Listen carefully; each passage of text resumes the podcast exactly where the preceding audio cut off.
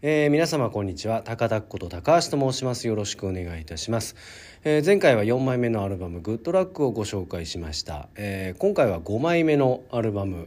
えヘリテージ30をご紹介いたします、えこのアルバムは20代最後のレコーディングとなりました。そして最後の合宿レコーディングでした。えタイトルはですね結構早めに決まっていたと思います。えー、スケがつけたんですけども、えー、まあその30に向けてのこう、えー、経てきた自分みたいなものをですねえー、ヘリテージ30という言葉に載せておりますしあとですねヘドンというですねリールメーカーに、えー、同じヘリテージ30というリールがあります。えー、最初はそちらの方が、えー、検索上位に上がってましたが、えー、先ほど検索ヘリテージサーティで検索してみたらですね、えー、藤田祐介がトップに来るようになっておりました。えー、発売は2014年の6月です。またこれも誕生日近辺だったと思います、えー、レコーディング自体は2014年の2月に、えー、行っております。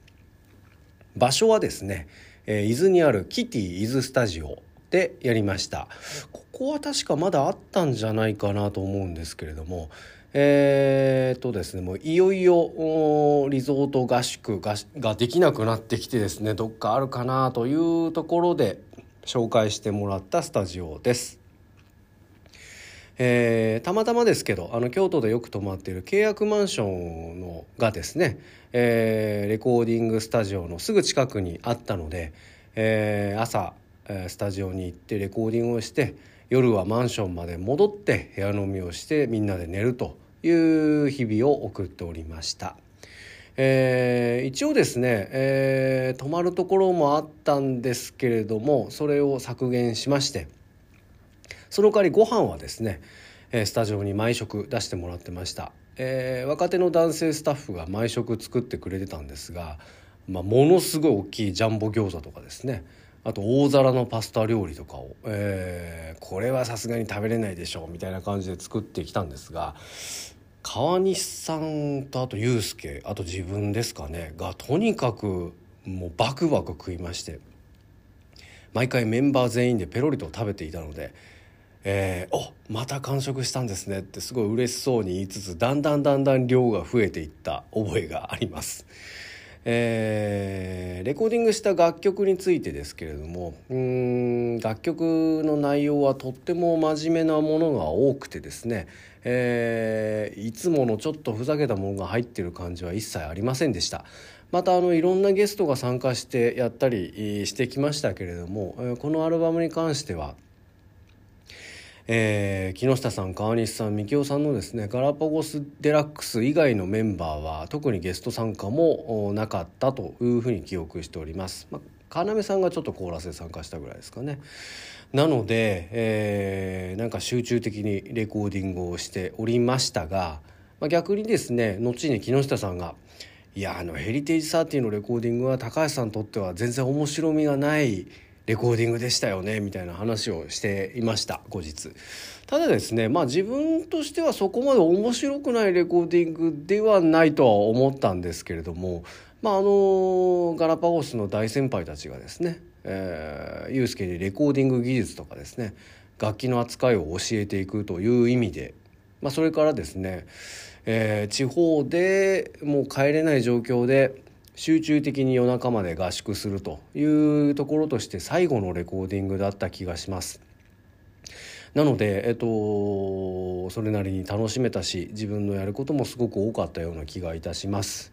まあ、以後ですね、えー、6枚目から67とですね、えー、8と、えー、ユースケ自身があのセルフプロデュースに近い存在でですね一人でやったりいろんな人をゲストとして呼んでゲストに指示を出して、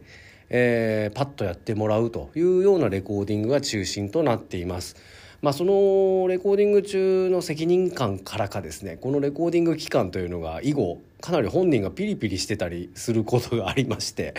えー、私個人としてはですねそちらの方があまり楽しめるものではないかなという感じがしてます。まあもちろんあの集中してあのやってるのは大事なことですし邪魔はしないように、えー、しておりますけれども、えー、そういう意味ではこのヘリテージ30までが一つの今までの先輩に教えてもらいながらどんどん吸収していくレコーディングだったし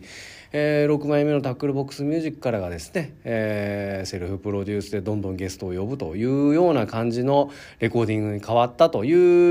う節目だったような気がいたします。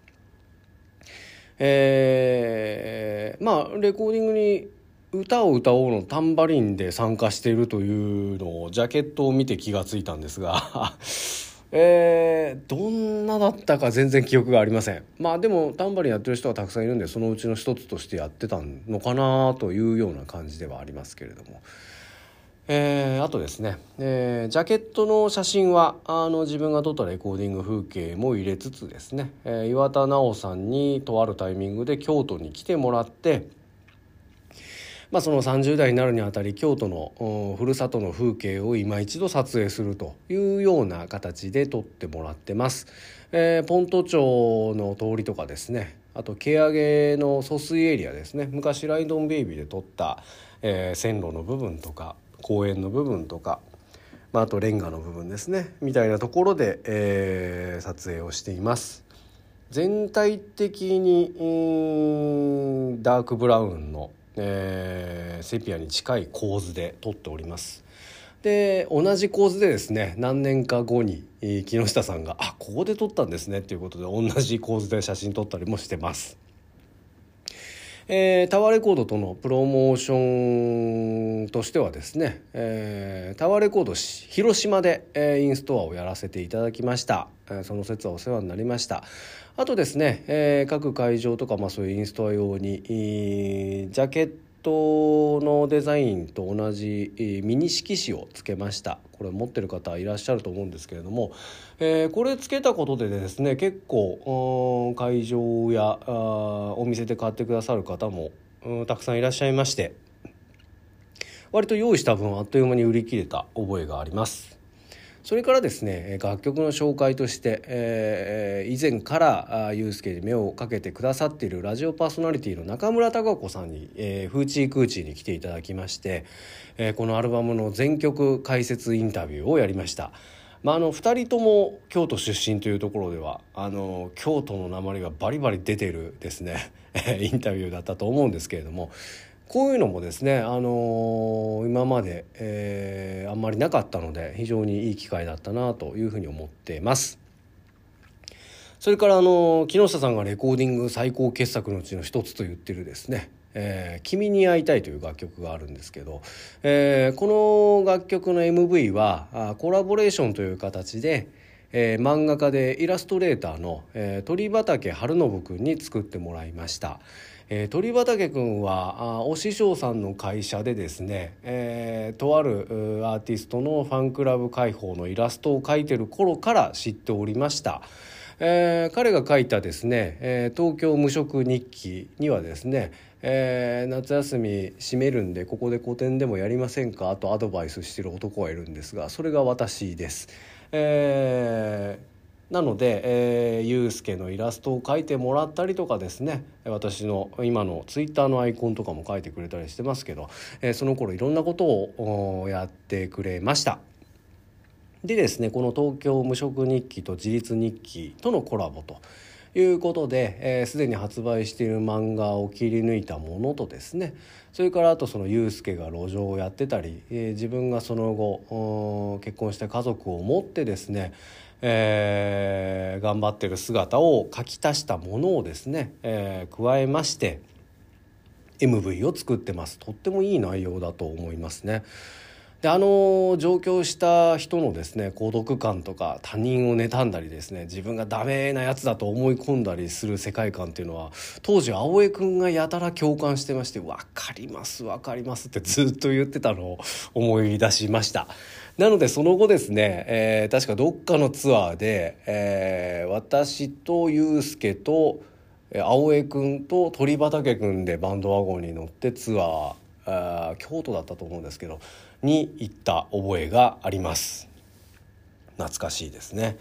まあそんなことでですね、えー、まああのレコーディングの手法としては一つの区切りだった。あ感じですけれども、まあ、これらのその合宿レコーディングっていうのはまあ本当に予算もたくさんかけて期間もじ、あのすごいかけて作ってきました、まあ、それらがですね、えー、今の、うん、パッと作れてしまう能力っていうものにかなり影響してると思いますし、えー、これらの時間というものはあ無駄じゃなかったなというふうに思います。自分の中ではこの1個前のグッドラックやその前のグッドモーニングあたりがなんとなくこう関与していたピークででえー、このヘリテージサーティでレコーディング合宿が終わって、まあ、その先輩たちのケアとかですね先輩たちがこう教えてくれる感じっていうものが終わって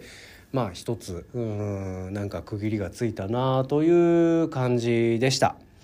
あのー、楽曲まあ何でしょう地味というか暗い曲と思いつつですねでもライブでやっぱりやると盛り上がる楽曲がいっぱい入ってます。ただ演奏がやっぱりすごく難しいみたいですね。なので、えっと、このガラパゴスデラックスだったからこそできたところもあったのかもしれませんけれども。そうですね「君に会いたい」なんかはその後もやってますね。ビッグワンとかはあんまりやってないですね。嵐のハイウェイはこの間ラフチルツアー2で高知行った時にあ嵐のハイウェイのことを思い出したって言ってなんか急遽やりましたね。なんかあれはすごく懐かしかったなっていうふうに思いますけれども。まあそうですね、まあ、あと「欲望」なんかはセルフカバーというところではその後、うん、バンドで決め曲としてやる機会もあったりもしますけれども。あと「歌を歌おう」ですね、えー、バンドの指名とかで、えー、ユースケがあ歌い切る機会もあったりしますけれども。そうですね。愛の歌とかはそういえばあんまりやってないですね。えー、そうですね。久しぶりに見ましたけれども。まあそんなようなアルバムでした。うん焦げ茶版としてですね、えー、5枚目として、えー、2014年に出したアルバムでした。えー、その次の作品はですね翌年の12月に出しました6枚目の「タックルボックスミュージック」というアルバムです。このアルバムについてはですねヘリテージまでの頃とはだいぶ環境も違ってましたのでまたその辺改めてお話ししたいというふうに思っております、えー、今日のところはそんなところです。それでは皆様今日も元気にお過ごしください。ありがとうございました。それでは。